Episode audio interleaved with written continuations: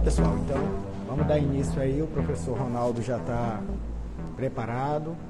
É, hoje a intenção é falar sobre a obrigatoriedade do decreto 10024 aí pra, para os municípios. Sabemos que hoje, dia 3 de fevereiro, começou a obrigatoriedade para os municípios com a população de até 50 mil habitantes, ou seja, a partir de hoje já é obrigatória a aplicação do pregão eletrônico para os municípios com mais de 50 mil habitantes. Ou seja, toda transferência voluntária envolvendo aí contrato de repasse e convênio é obrigatório a partir de hoje para o município com mais de 50 mil habitantes. A gente estava no curso hoje aqui em Palmas, no Tocantins. Fadine, forte abraço, sentimos sua falta aqui no curso. Hoje a gente está aqui em Palmas, está ministrando curso de formação de pregoeiros, aqui a turma cheia, quase 60 alunos aqui pela ICOGESP. A gente está esperando aí o professor Ronaldo Correia entrar aí ao vivo para a gente começar um debate sobre a obrigatoriedade da aplicação do decreto 10024 e da cotação eletrônica também para os municípios. É, a gente vai ter aí o professor Ronaldo, ele mesmo, o rei da treta, professor Ronaldo, o homem da gravata, borboleta, o professor Ronaldo Correia é da Controladoria Geral da União, é graduado em Logística, pós-graduado em Direito Administrativo e Gestão Pública, foi aluno do mestrado profissional em Administração Pública do programa Profiap na Universidade Federal de Sergipe, UFS, atua desde 2007 em função técnica e gerencial na área de logística pública como chefe do núcleo de administração, chefe do setor de administração e logística, é, fiscal e gestor de contrato, pregoeiro e coordenador de licitação do COLIC, na Polícia Federal, PF, e na Controladoria Geral da União, respectivamente. Trabalha atualmente na área de apoio à governança na CGU. É docente do Programa de Gestão de Logística Pública da Escola Nacional de Administração Pública, ENAP. Inclusive, Inclusive, ele vai estar aqui na nossa live e, na sequência, ele já está indo lá para a Escola Nacional de Administração Pública em Brasília para ministrar curso para os servidores públicos federais. A gente está aqui aguardando ele entrar. Já podem deixar suas perguntas aí, sintam-se à vontade. A gente vai abordar aqui quatro tópicos com vocês. Na sequência, a gente vai encerrar a live, mas vai deixar lá no Stories. É, o Ronaldo está perguntando aqui se deu pau. Deixa eu só responder ele aqui, pessoal. Só um minutinho. Nayara, forte abraço. Ananda, pessoal, chama todo mundo aí, que hoje a gente vai ter o professor Ronaldo Correia aí ao vivo.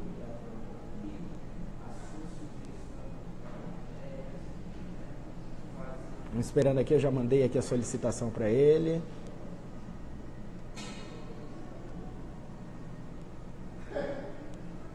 Deixa eu ver o que está acontecendo. Eu vou encerrar aqui e já volto na sequência, pessoal. Só para agilizar com ele aqui, que ele vai entrar de outro perfil. Ele vai entrar no perfil lá do grupo do Pregoeiro Oficial. Professor Hamilton, grande abraço, meu irmão. Será que o Ronaldo fez igual o Janda entrou pelo computador? Entrou agora. Agora sim. O professor, o professor Ronaldo vai entrar aí com pregoeiro, com pregoeiro federal, o perfil dele que é o perfil que ele tem no Instagram agora, que envolve aí a maioria dos pregoeiros agora federais. Deixa eu convidar ele aqui. Fazer o convite. Aguardando ele aceitar. Grande Ronaldo, forte abraço. Forte abraço, meu irmão. Boa noite, pessoal. Tudo bem? Tranquilo. Estava te aguardando aqui para a gente começar o nosso debate. Eu fui para o perfil errado. Você tem dois perfis, aí eu fui atrás Tem o do professor, eu vou acabar excluindo aquele porque está todo mundo nesse, né? É. Vou começar logo aqui fazendo a sua apresentação. Hoje a gente está aí com o professor Ronaldo Correia, o homem da gravatinha borboleta. Ele mesmo, ele o onipresente, né? né? Ele está em todos os grupos, ele está aí no Facebook, ele está lá no Melca, está respondendo nos grupos do WhatsApp, o cara não para. O cara não para. Mas vamos lá, vamos fazer a apresentação dele. Professor Ronaldo Correia Ele é graduado em logística, pós-graduado em direito administrativo e gestão pública, foi aluno de mestrado profissional em administração pública do programa Profiap da Universidade Federal de Sergipe. Atua desde 2007 em função técnica e gerencial na área de logística pública, como chefe do núcleo administrativo, chefe do setor de administração e logística fiscal e gestor, fiscal, de, contrato, de contrato, pregoeiro, coordenador de licitação, licitação, na Polícia Federal na e na Federal, Controladoria, na Geral, da União. Geral da União.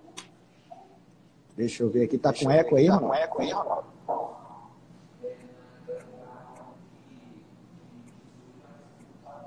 O Ronaldo trabalha Ronaldo atualmente trabalha na atualmente área de área apoio de à governança, da, CGU, da CGU, é docente do é Programa de Gestão de Logística Pública, pública da Escola Nacional de Administração Pública, ENAP. Inclusive, daqui a pouco ele já sai da nossa live e direto para a sala de aula. Ele veio aqui, vamos prestigiar, vamos instigar esse cara ao máximo. E o que, que a gente vai conversar? Gente vai Além conversar? disso, ele Além atua disso, também como moderador no grupo de pregoeiros federais, que é o perfil que ele entrou agora, que vem aí promovendo lives também capacitar servidores federais, municipais, estaduais, assim como o nosso perfil que é a maior comunidade, é a maior e também trabalha na, Nelca, trabalha na Nelca. Ele também é moderador da Nelca, que é uma das maiores, uma das maiores comunidades, virtuais de práticas de, práticas de compras públicas. Conheci o professor Conheci Ronaldo professor pessoalmente Ronaldo, lá no Congresso de Boas Práticas, em Cuiabá, Cuiabá, lá no lá evento, da, evento da, Átria, da, E hoje ele está aqui para conversar tá com a gente sobre o pregão eletrônico, as exigências do decreto 1024 nos municípios.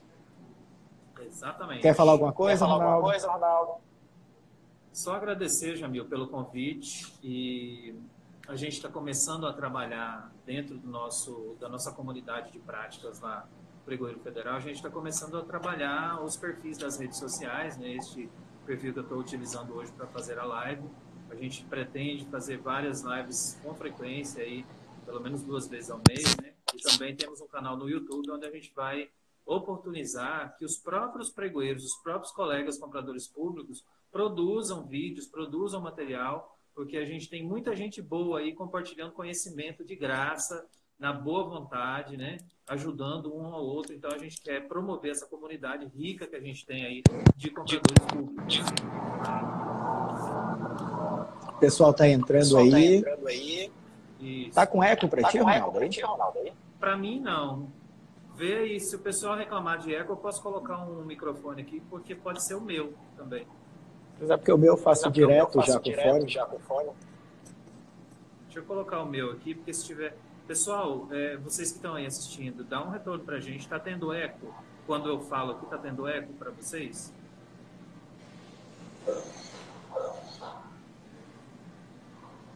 Renata, pessoal aí, dá um retorno pra gente.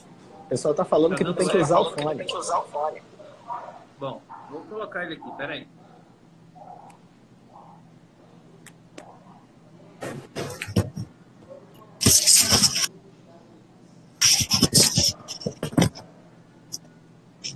Melhorou aí? E aí, pessoal, tá dando eco ainda? Aqui eu coloquei o fone. Eu também coloquei o fone aqui, eu acho que agora tá ok. Tá com eco ainda, Renata? Agora que eu Bruna, coloquei o fone ainda tá com eco? Eu já não vejo mais eco, agora tá show aí, o Fabrício tá falando. Tá, tá ótimo. ótimo, a fadinha aí. Vamos seguir. Tá ok. Entrou o Saulo aí lá do, da, do Instituto Federal do Rio de Janeiro, grande parceiro nosso. Boa. Aí. Professor Hamilton Bonato, que vai ser o próximo que vai estar na nossa live aqui, falando sobre serviço oh, de engenharia. Honra. Dentre outros professores que estão entrando aí. Amanhã o professor Saulo David, que vai conversar com a gente sobre modo de disputa aberto e fechado. E hoje a gente Ótimo. tem aí a ilustre presença do professor Ronaldo Correia. Ela falou que agora melhorou, então é fone para os dois mesmo. Então vamos embora. Vamos lá, Ronaldo. A gente sabe que agora é 20 de setembro de 2019, foi editado o decreto 10024. Isso. Novo, novo regulamento federal do pregão eletrônico, trazendo algumas novidades. A gente sabe que hoje, dia 3 de fevereiro, já começou a primeira exigência, né, pessoal? Isso. Oi. Município com mais de 50k ou 50 mil habitantes aí já tem a obrigatoriedade de utilizar o pregão eletrônico. Isso vem aí numa sequência, né? A gente tem uma sequência, depois menos de 50 e menos de 15 mil, outra, mais de 15 mil, outra faixa etária, até 15 mil, outra faixa etária. Mas vamos lá. É, a primeira pergunta para o Ronaldo vai ser a seguinte: é obrigatório o uso do pregão eletrônico por entes federados que utilizem recurso da União decorrente de transferência voluntária? Ou seja, convênio, contrato e repasse? Vamos lá. Então, é, o pessoal tem. É, a primeira dúvida que surge quando leem o decreto 10.024 é quem é obrigado a usar o pregão eletrônico conforme as regras do novo regulamento do, do pregão eletrônico, regulamento federal do pregão eletrônico. É, textualmente, lá no artigo 1, parágrafo 1, fala a utilização da modalidade de pregão na forma eletrônica pelos órgãos da administração pública federal direta pelas autarquias, fundações e fundos especiais é obrigatória. Então, a primeira obrigação que a gente vê no decreto é para os integrantes do SISG, que é o Sistema de Serviços Gerais, regulamentado lá pelo decreto 1094 de 1994. Então, esses são os primeiros obrigados a utilizar a modalidade pregão na forma eletrônica, ou seja, os órgãos federais do SISG. Mas lá no parágrafo terceiro aparece também a obrigação para os entes federativos com a utilização de recursos da União decorrentes de transferência voluntária. E aí começa a surgir algumas dúvidas, porque no final desse parágrafo terceiro tem uma exceção. A princípio, todos os entes federativos que recebam recursos de transferência voluntária da União estão, a partir de agora, obrigados à utilização do pregão na modalidade eletrônica, aliás, na forma eletrônica. Eletrônica não é modalidade, né? É, Tretas à parte. Aí é, tem uma exceção que diz, exceto nos casos em que a lei ou a regulamentação específica que dispuser sobre a modalidade de transferência discipline de forma diversa. Então é muito importante que o ente federativo que está aplicando o recurso da União originário de transferência voluntária, primeiramente eu lhe observe a lei ou regulamentação específica da modalidade de transferência. Há alguma ressalva lá? Há alguma determinação diferente da do decreto? Siga a determinação do ato normativo que disciplina a modalidade de transferência, tá? O próprio decreto dá preferência ou primazia à norma de transferência que disciplina especificamente aquele caso. Eu, pessoalmente, não tenho muita experiência com transferências voluntárias, então não conheço a legislação específica, mas aqui no decreto a gente vê que ele dá esse, essa exceção, né? Se a norma de, de transferência voluntária disciplinar de forma distinta, siga a norma de transferência voluntária. No mais, a questão do faça... convênio, o próprio convênio, né? O próprio convênio Isso. ali. Isso. Na verdade, os, o, a forma de transferência voluntária, ela não é só convênio, né? Aqui no decreto exemplifica tais como convênios e contrato de, repasse.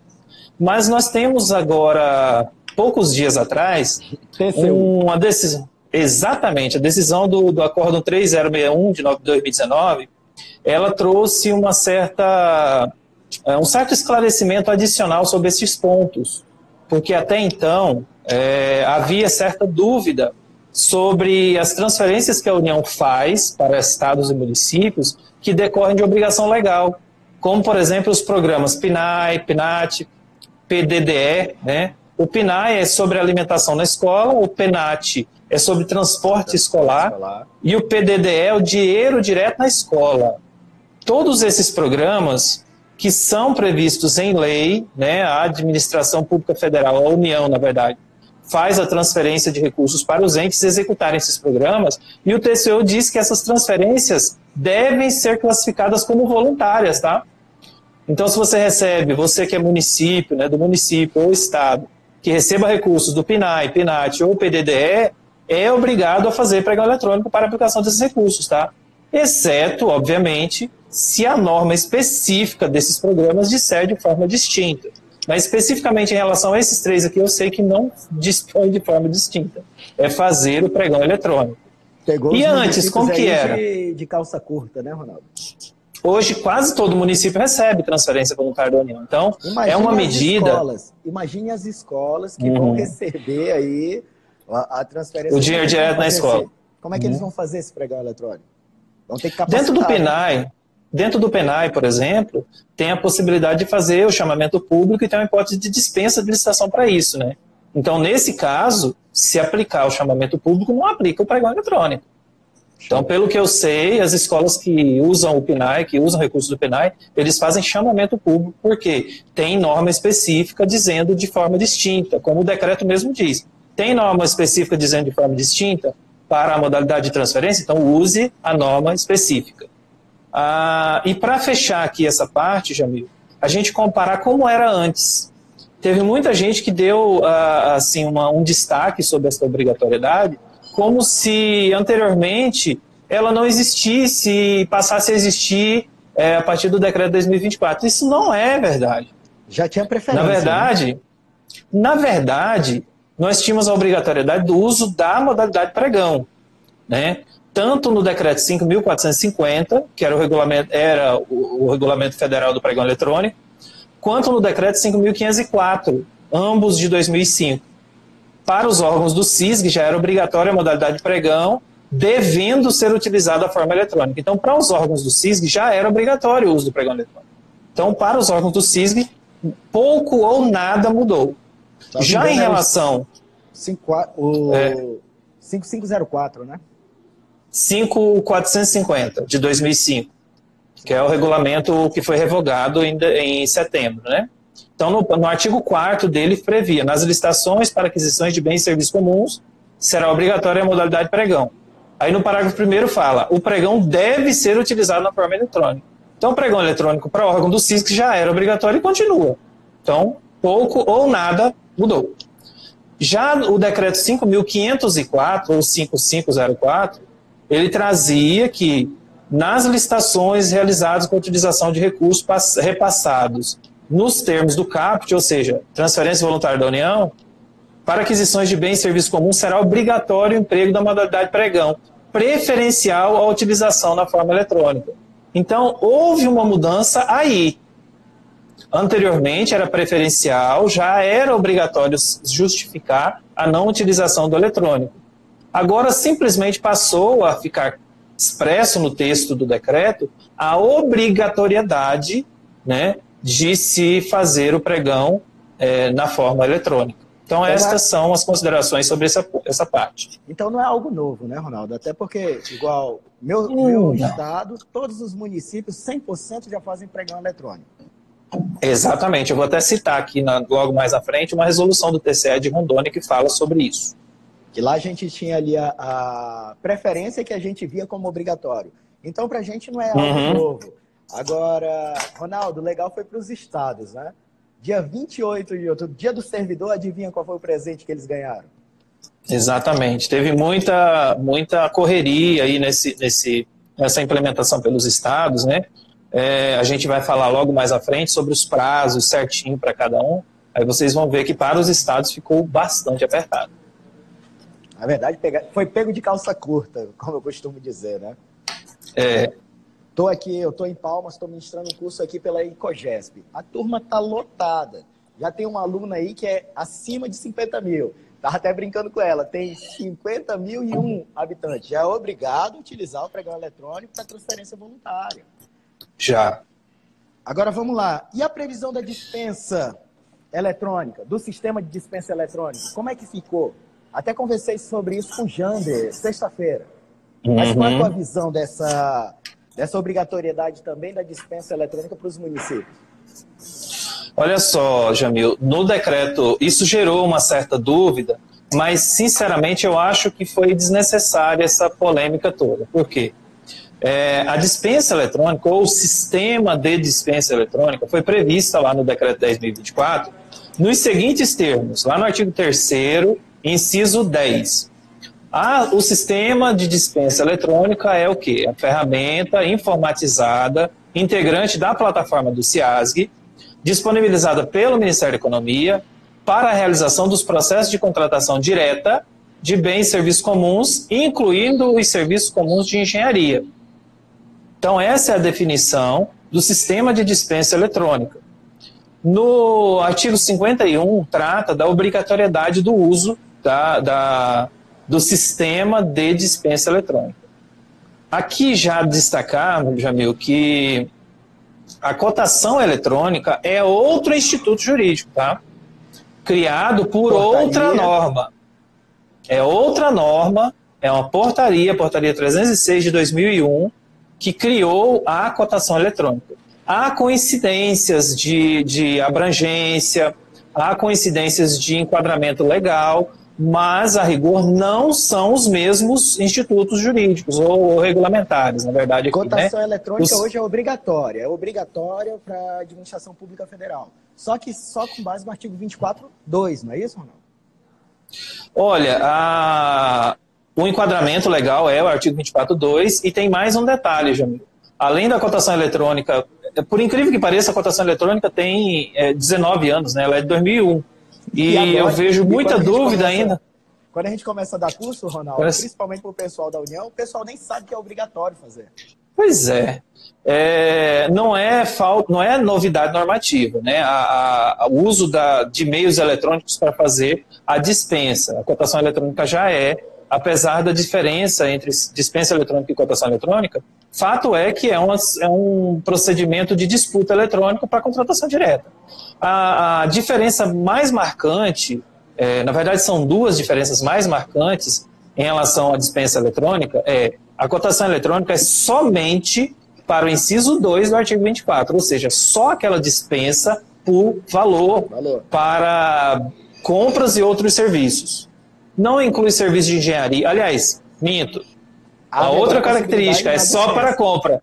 É só compra. É só a cotação eletrônica só é só compra não tem a possibilidade de fazer a dispensa de licitação para serviço usando a cotação eletrônica.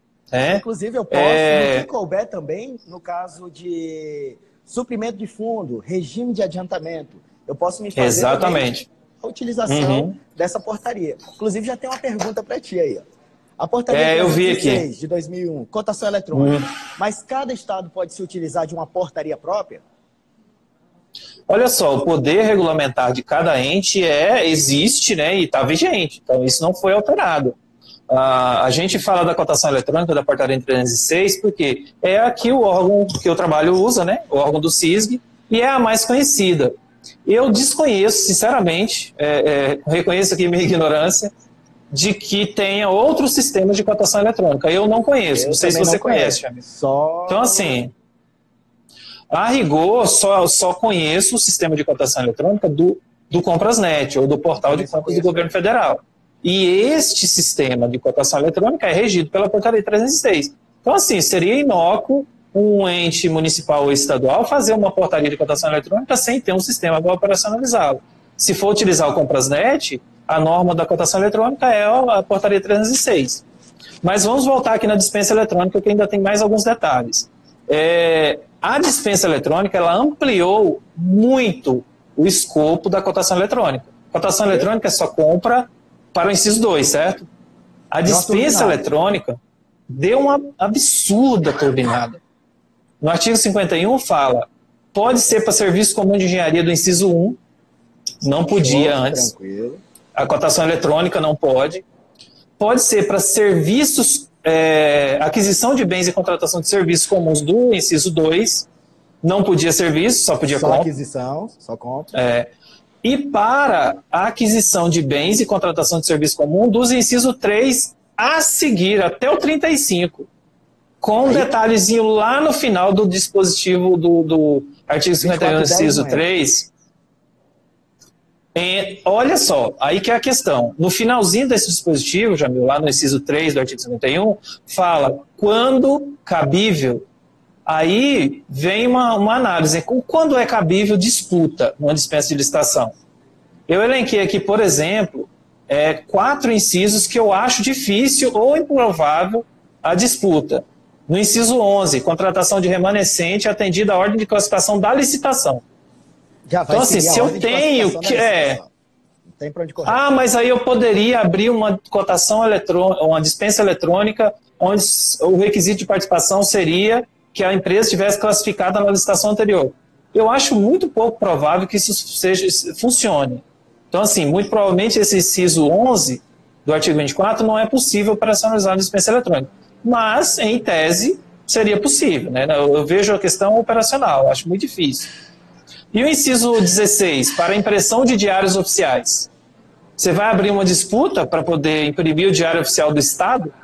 Quais são um? as opções que você tem? Só tem Inviabilidade ele. de competição, só tem um. Aí não é nem que não é nem que eh, o dispositivo legal não, não comportaria. É que assim, é, é, na prática não seria inócuo, não teria sentido uma disputa para a impressão de diários oficiais, exceto se em alguma situação concreta houvesse a possibilidade de disputa, mas na prática a gente sabe que isso é praticamente impossível. O inciso 17, para aquisição de componentes ou peças no período de garantia, para comprar do fornecedor original com exclusividade. Gente, se eu tenho exclusividade, como é que vai ter disputa? É inex, Então, não, é por incrível que pareça, é uma, uma dispensa, inciso 17, com cara de inexigibilidade, né? Que ele fala de exclusividade. Então, tem algumas dispensas de licitação que elas, na verdade, acabam sendo uma inexigibilidade é, é, por via transversa, né? Então, assim, nesse inciso, por exemplo, eu acho muito difícil ter disputa. Então, a, a dispensa eletrônica aqui talvez não faça sentido. É, contratação realizada por empresa pública, isso no inciso 30, e, aliás, 23. Contratação realizada por empresa pública ou sociedade de economia mista com as suas subsidiárias e controladas. Qual a possibilidade de disputa? Nenhum, eu só posso contratar com a minha subsidiária ou controlada. Aí a gente para poder enquadrar aqui. E aí, as estatais, é. empresa é. pública, sociedade de economia mista, são uhum. obrigadas a seguir o decreto? Ah, aí tem um, tem um detalhezinho. o artigo 1 ele faculta que as estatais utilizem. No, no artigo 1 ele fala da obrigatoriedade dos órgãos do CISG utilizar o pregão eletrônico e a dispensa eletrônica. Ele fala da possibilidade das estatais utilizarem o pregão eletrônico. E ele fala da obrigatoriedade dos estados e municípios utilizarem a, o pregão eletrônico e a dispensa eletrônica. Então, para as estatais, há uma possibilidade no decreto facultada à estatal usar né, o, o, o, pregão eletrônico nos termos do decreto 10.024. Mas na prática isso é bem difícil por conta da liberdade que a 13303 dá para a estatal fazer o seu regulamento também, de né? licitação, né? né? Os valores. Então, assim, operacionalmente isso é bem complicado de fazer. Eu não conheço ainda nenhum caso prático onde a estatal tenha regulamentado o uso do pregão eletrônico do decreto 10.024, mas em tese poderia, tá? Isso é uma das perguntas. Mais alguma coisa sobre dispensa eletrônica? Fez, né? Isso era uma das perguntas. Tem pergunta aí, Jamil? Deixa eu ver. Tem pergunta aqui. não respondida aí? Deixa eu dar uma olhada aqui. Está dizendo aqui, tem uma afirmação, né? Aqui no Ceará eles utilizam cotação eletrônica para, como um exemplo, serviço de pintura, coffee break, etc. Vamos ver aqui. Tá. Fábrica de licitação. Perguntando sobre o prazo que a nova lei de licitações vai sair. Olha, Primeiro que não é, não é a proposta da live, né? é uma, mas assim, e segundo também que não, gente, é, é segundo que eu não tenho ainda é, opinião pessoal mesmo sobre o assunto, seria uma mera opinião pessoal. Cotação eletrônica eu já respondi. Tem mais alguma?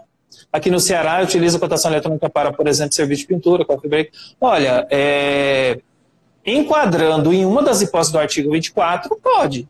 Essa é a regra. É dispensa de licitação? Pode fazer dispensa de licitação eletrônica, desde que seja possível na prática, como esses exemplos que a gente comentou aqui agora, que talvez não seja viável, mas assim, não seria proibido também. Só lembrando que Beleza. a tem a cotação eletrônica, a dispensa está só no papel, não é isso não? É, isso, Jamil. A dispensa eletrônica é um instituto jurídico novo, o sistema de dispensa eletrônica, ele será instituído por um ato ainda do secretário de gestão que ainda não existe. Então, aqui no, no. Deixa me ver, eu fiz minha colinha aqui em relação à dispensa eletrônica. Acho que é o artigo 54. Estou meio perdido aqui. Ah, tá. O artigo 51 mesmo, lá no parágrafo 2 fala: a obrigatoriedade da utilização do sistema de dispensa eletrônica ocorrerá a partir da data da publicação do ato do secretário de gestão, que ainda não, que ainda não existe. existe. Então, então, ainda hoje... não existe a obrigatoriedade da utilização e nem o próprio sistema. Hoje que a gente tem juridicamente é o sistema dentro do Comprasnet e cotação eletrônica. Cotação eletrônica que ainda. E tem lá até no, no Comprasnet, na, na página de notícias, na parte de notícias, tem uma orientação sobre isso. Eu tava até Tá? brincando. Continue que- utilizando a cotação eletrônica. Eu tava brincando, eu fiz até. Eu fiz essa pergunta pra Lia. Aham. Lá dentro do que, que ela falou? Que ela não podia dar informações daquilo que não existe. Mais ou Aham. menos em, em tese, né? Até tava conversando, brincando com o Jander. É, Uhum. Vamos lá, Ronaldo. Vamos lá. Artigo 24.4. Que maravilha utilizar a dispensa eletrônica para ele, né, Ronaldo? Pois é, é, o 24.4 é, um, é, um disposi- é um- um- uma das hipóteses de dispensa que, assim, a gente precisaria utilizar melhor, sinceramente, né? É, e com a possibilidade da dispensa eletrônica, da dispensa eletrônica para operacionalizá-lo, eu acho que vai melhorar ou talvez até incentivar mais a utilização, porque quando se fala em dispensa de licitação, primeiro problema, o pessoal já entende que a dispensa de licitação por valor lá do artigo do inciso 2, desconsiderando que existem outros 34 incisos, né? E segundo, a a questão do valor, né? Ah, eu vou fazer pelo inciso 4, 3 milhões de reais. Não, não pode. Não tem limite de valor para o inciso 4. Que tem limite de valor é o inciso 1, inciso Entrou 2. aquele né? lá de risco e grave ameaça lá do, do sistema prisional e da segurança. Pois Também é. Não tem valor. Não tem valor e não tem É. limite. Tem algumas limitações em termos de duração do contrato, né, até 180 dias, em relação ao escopo da contratação. O escopo da contratação tem que ser para atender à emergencialidade. Você não vai pegar uma emergencialidade e usar para fazer uma dispensa para contratar tudo o que você quiser. É só dentro do escopo da emergencialidade. Caso Posso concreto. prorrogar esses 120 dias, Ronaldo? 180, né? Esse a 180? rigor, não. A rigor, não. O que eu tenho sugerido? Se ainda houver a emergencialidade, faça uma nova dispensa emergencial. Com Por o mesmo quê? fundamento Se você tem justificação. Exatamente. Se ainda permanece a emergência que justifique a existência do contrato, faça uma nova emergencial que você vai ter um novo prazo de 180 dias, sem entrar nessa polêmica da discussão se pode ou não prorrogar. Então você resolve dessa forma. Se você ainda tem fundamentação para prorrogar, é porque a emergencialidade ainda existe. Se a emergencialidade não existe, você pode fazer outra dispensa. Agora, só lembrando, até escrevi sobre Uhum. isso, escrevi com o professor Tiago e com o professor é doutor em, em Direito Penal. A gente escreveu Uhum. e fez esse comparativo do artigo 24, 4, com essa nova hipótese de dispensa lá do sistema prisional e da segurança pública. Lá não Uhum. tem esses 180 dias, Ronaldo. Não, tem valor e não, não. prazo. Ou seja, Não, não eu posso tem. começar uma obra terminar, desde que eu tenha lá Uhum. o risco e a grave ameaça. Exatamente.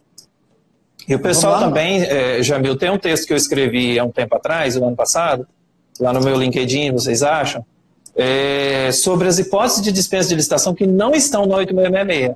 Por incrível que pareça, são diversas hipóteses que às vezes o pessoal desconsidera. Né? Eles leem lá na lei a tipificação lá penal, né? taxativo e pensa que é só aquilo. Dispensar a licitação fora das hipóteses legais é crime. Então, se não tiver no 866, eu não posso dispensar. Não é isso que a lei diz. Se tiver uma lei ordinária, mesmo que não seja 866, você pode dispensar, está previsto em lei. Vamos, lá?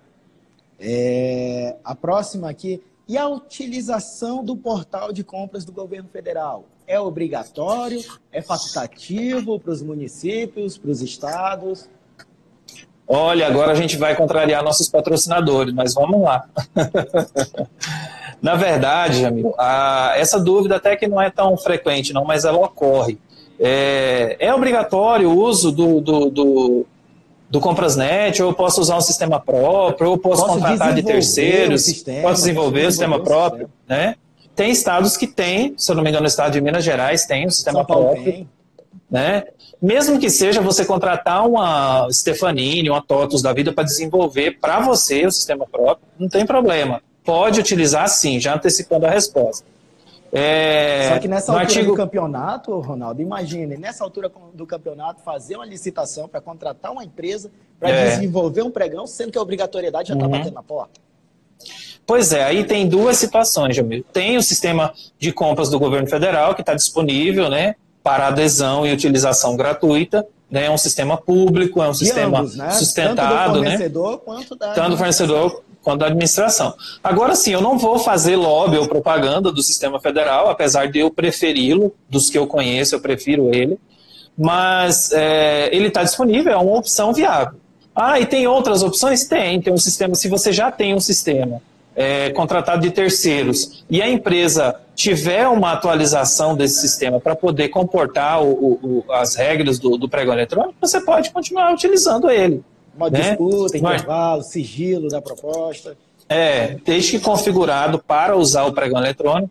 Aí tem aquela discussão, né, se o ente é, é, obrigado a utilizar o decreto 10.024 ou ele pode fazer pregão com a regra dele. Eu não vou nem entrar nessa polêmica, mas enfim, se o sistema que ele utiliza estiver preparado para usar pregão eletrônico, para fazer pregão eletrônico, atendendo o decreto 10.024, pode ser o Comprasnet, pode ser um sistema próprio, pode ser um sistema contratado de terceiro. Tem, só que tem requisitos. Dois requisitos principais. Primeiro, lá no artigo 5 Parágrafo 1. O sistema deverá ser dotado de recursos de criptografia e autenticação.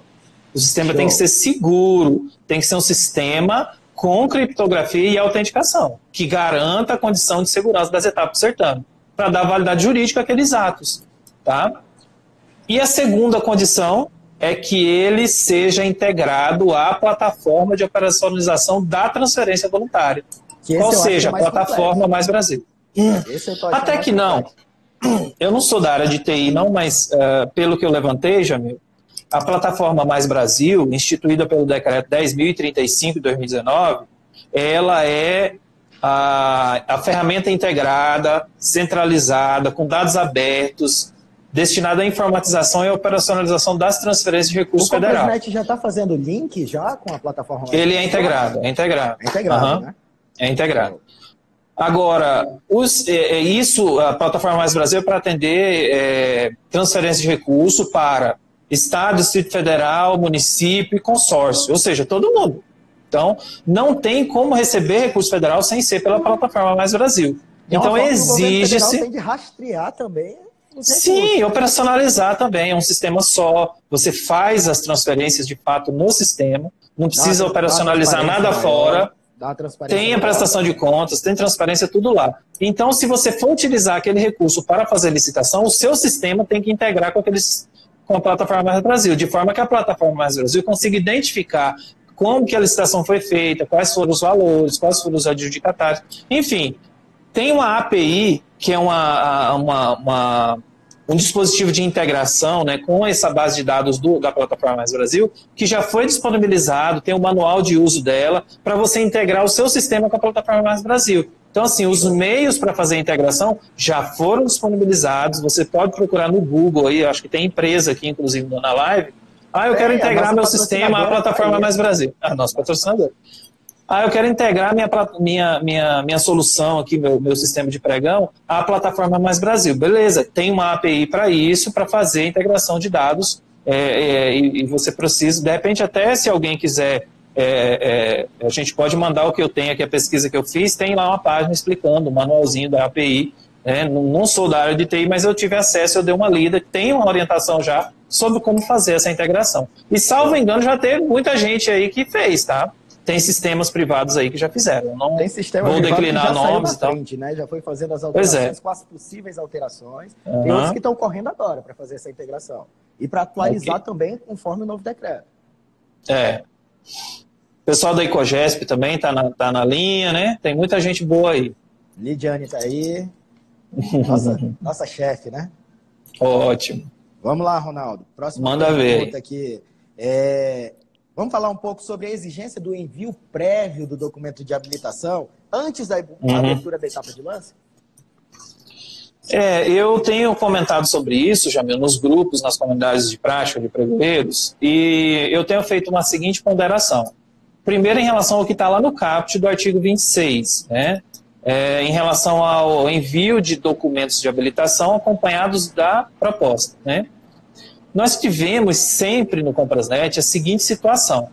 Quando a empresa cadastra a sua proposta previamente à etapa de lances, aqueles dados que ela colocou lá no sistema é proposta para todos os fins legais. Eu Nem não vejo razão nenhuma para mudar Nem isso. outra.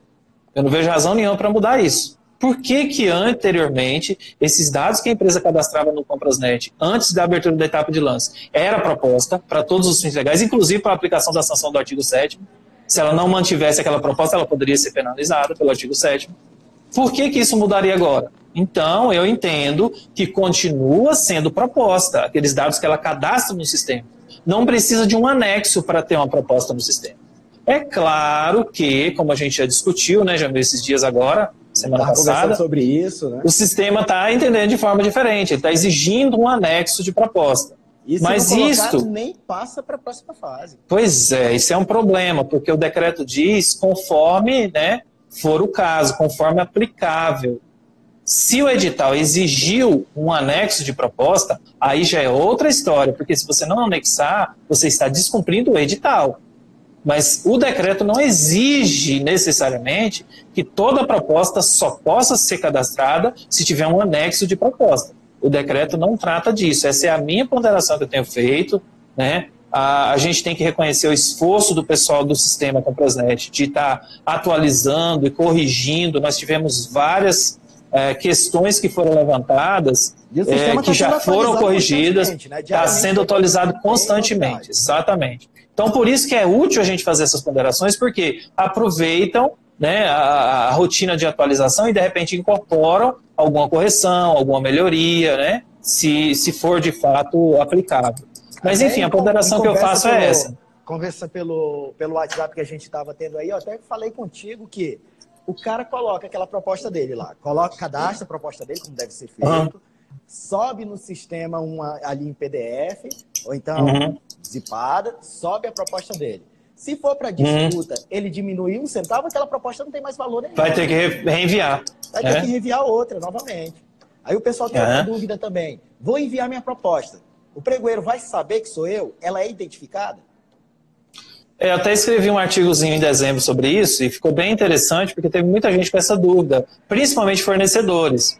É, se eu não posso revelar o licitante antes do final da etapa de lance, como que você vai me obrigar a cadastrar uma proposta com a minha logomarca e tudo mais? A, a, o sigilo estaria comprometido. Não, não está comprometido. Se você olhar lá no próprio artigo 26, no finalzinho, ele fala: as informações referentes aos anexos somente serão disponibilizadas, tanto para o pregoeiro quanto para o público em geral, para os licitantes, depois do término da etapa de lance. É igual então, marca, antes de encerrar a etapa de... No cadastramento da proposta, o fornecedor informa tudo isso. Informa, mas a gente não vê no Comprasnet. Exatamente.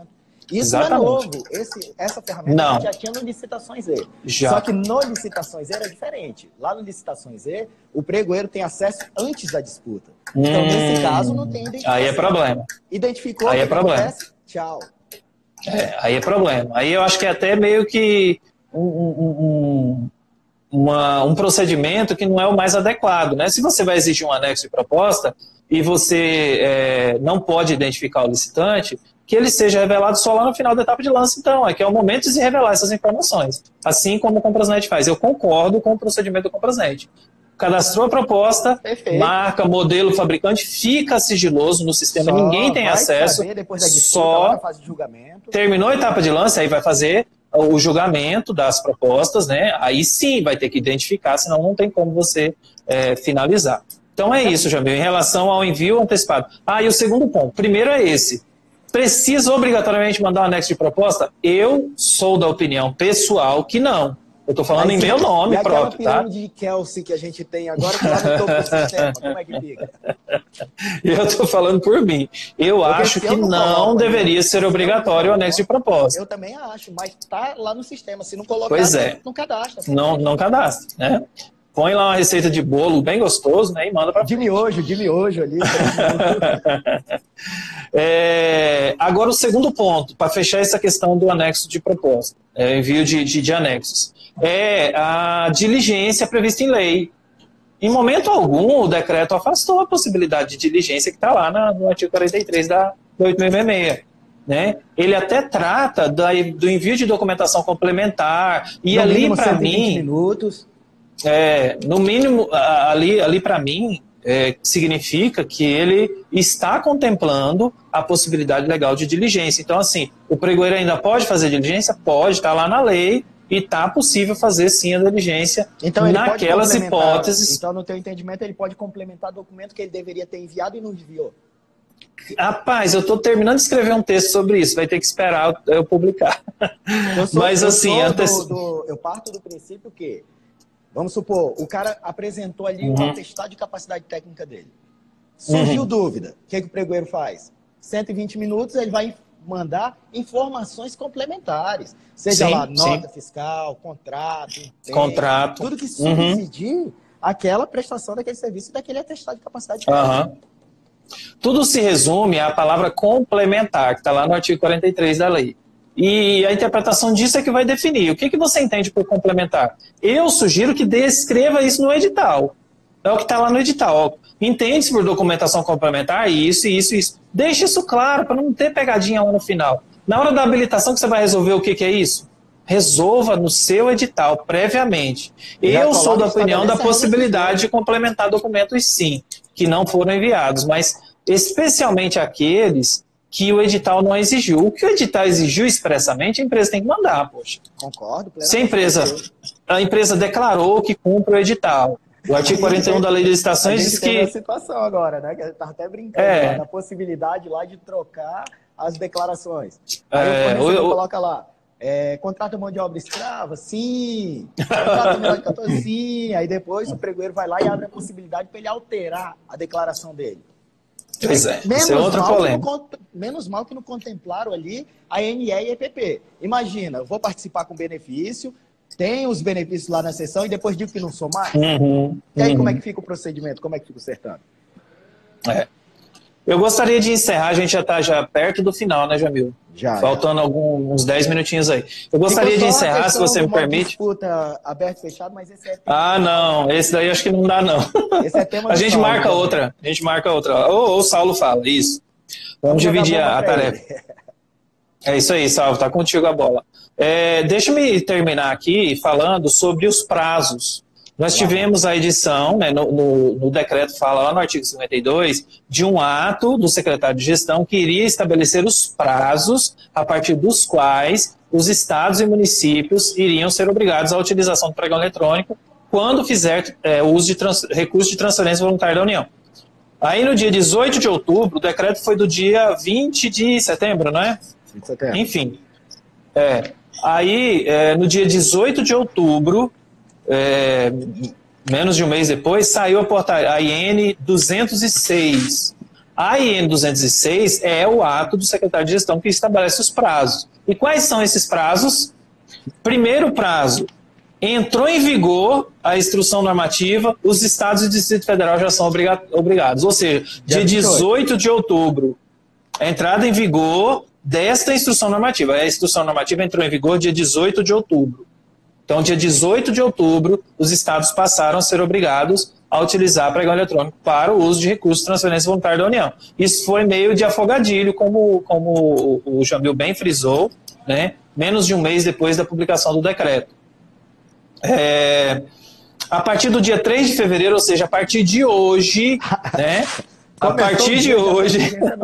não se desespere, não precisa se enfocar no pé de alface. Vamos, vamos ponderar, não tem nada tão novo assim, como vocês devem ter observado, já era obrigatório, já era, o uso do pregão já era obrigatório, já era preferencial o eletrônico, você tinha que justificar de qualquer jeito para não usar. Então, assim, não mudou tanto. Agora a, a, ficou um pouco mais criterioso, né? É obrigatório. E, né? na verdade, agora Mas ainda... os municípios da zona de conforto, né, Ronaldo? Pois é. é. Para municípios acima de 50 mil habitantes, a partir de hoje, já é obrigado a usar pregão eletrônico para o uso de recursos de transferência voluntária da União. Os municípios que têm entre 15 e 50 mil habitantes serão obrigados a partir de 6 de abril de 2020. E por último, o resto, né, o que for menos de 15 mil habitantes, dia 1 de junho, ou seja, até dia 1 de junho está todo mundo fazendo pregão eletrônico. Se Deus quiser, né, Ronaldo, né, Jamil? 50k, 50k. Agora, a obrigatoriedade é hoje.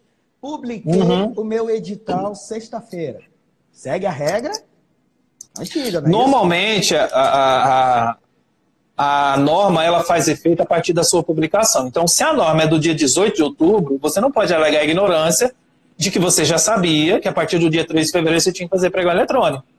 Então, se o seu pregão eletrônico for realizado depois dessa data, o seu, sua publicação tinha que levar em consideração essa circunstância. Aqui não fala 3 de fevereiro a data da publicação, não. É a data a partir da qual você passa a ser obrigado a fazer pregão eletrônico. A publicação da portaria foi dia 18, da IN foi dia 18 de outubro. Então, assim, deu tempo para o órgão adequar os seus processos de contratação. Um, um, edital que tenha sido publicado dia 18 de outubro, até que vai. Mas, sinceramente, vai ter um edital publicado nessa ah, data, com a, a sessão tem... pública ainda para abrir? Ronaldo, se tiver, tá salvo, na minha opinião. Agora, se publicou depois do 18 de outubro, fica complicado justificar. E, por fim, consórcios. Isso está no artigo 1 da IN. No artigo 2 fala de consórcios. Como que é a regra para consórcio? Se o consórcio tiver pelo menos um município com 50 mil habitantes, é a partir de hoje também. Segue se tiver pelo menos um município entre 15 e 50 mil habitantes, a partir de 6 de abril. E se, e se ele for exclusivamente municípios com até 15 mil habitantes, a partir de 1 de junho. Essas são as, as, as datas a partir das quais passam a ser obrigados a fazer o pregão na forma eletrônica. Já coloquem seu post-it aí na sua sala, já para lembrar que é para não ter dúvida, né, Ronaldo? É. Bom, tem a questão dos objetos, bens e serviços comuns, né? Mas eu acho que a nossa live já está bem chegando live. nos últimos minutos, Você né? Tá tem alguma pergunta não? Não chegou nenhuma pergunta aqui. Você tem aí mais uma. Você tem aí a oportunidade agora de se despedir e fica para a próxima. Ótimo. Agora. Você tem aula lá na Escola Nacional de Administração Pública, então tomando seu tempo aqui. É, deixa, eu, deixa eu me comparecer lá para marcar presença, então. É, pessoal, primeiramente, Jamil, obrigado. Né? Essa live a gente vai, vai disponibilizar ela por 24 horas e vamos tentar baixar e postar no canal do YouTube do Pregoeiro Federal. Show. E agradeço aos colegas lá do grupo que apareceram alguns aqui. Depois eu vou puxar a orelha dos que não vieram. É, e a todos os que, os que, participaram, agradeço pelas perguntas enviadas. Aí me coloco à disposição de vocês para a gente fazer outras lives, para a gente produzir material e compartilhar conhecimento, porque a Essa gente é a tem muita coisa aí, muita ilha de excelência, muita gente com muita, muito conhecimento e muita gente precisando. Vamos compartilhar, gente. Vamos. Quanto mais a gente conversa, mais a gente tem segurança para fazer as coisas, mais a gente tem ideias de aumentar a eficiência das contratações públicas. Então, a nossa rede de, de, de, de comunidades de, de prática, ela tem sido cada dia mais relevante e eu creio que ela vai aumentar ainda mais a, a, a influência aí na vida é, diária dos compradores públicos. E hoje em dia só não se Até capacita mais. quem não quer, né, Ronaldo? Tem aí o YouTube pois é. da, tem, tem aos montes. lá, vem trazendo ali todas as então, aulas, videoaulas ali sobre pregão, não é isso? Isso. Não tem, não tem para onde correr. É a realidade, os pregoeiros que só gostam de pregão presencial uhum. vão ter que mudar o mindset evoluir né, para o pregão eletrônico. Uhum. E eu tenho uma, uma visão de que depois que começar a fazer pregão eletrônico, o pessoal vai aproveitar uhum. já para todos os recursos, fonte 100, tudo que vier, uhum. pregão eletrônico, porque vai dar uma segurança maior. Deixa eu só responder uma pergunta aqui do Patterson. Patterson pergunta, e a privatização do CERP, como é que vai ficar o Comprasnet? Fica do jeito que está, porque o Comprasnet é do Ministério da Economia, né? Quem desenvolve é o SERPO, é a empresa contratada, mas é, o contrato continua, já tem decisão do TCU recente sobre isso. Os contratos das estatais que foram privatizados continuam vigentes, podem ser prorrogados normalmente. Não muda não nada, tá? Não nenhuma no Comprasnet, né? Não, não muda. Em relação ao Comprasnet, não. Pelo menos não de imediato, né? Pode ser que, mediante uma estratégia, o Ministério da Economia resolva mudar a empresa que vai desenvolver. Mas isso aí é uma decisão que ele poderia tomar a qualquer momento, não é necessariamente por conta da privatização. Ok? Ronaldo, Beleza, pessoal? Faz um convite ah. para o pessoal lá para o Congresso de Boas Práticas que a gente vai ter lá em, em Cuiabá. Ah, muito bem. Mandar um abraço para o nosso patrão aí, Rodrigo, camarada Nossa. empreendedor da área de capacitação. Né? Nosso patrocinador é um... das lives também. Também.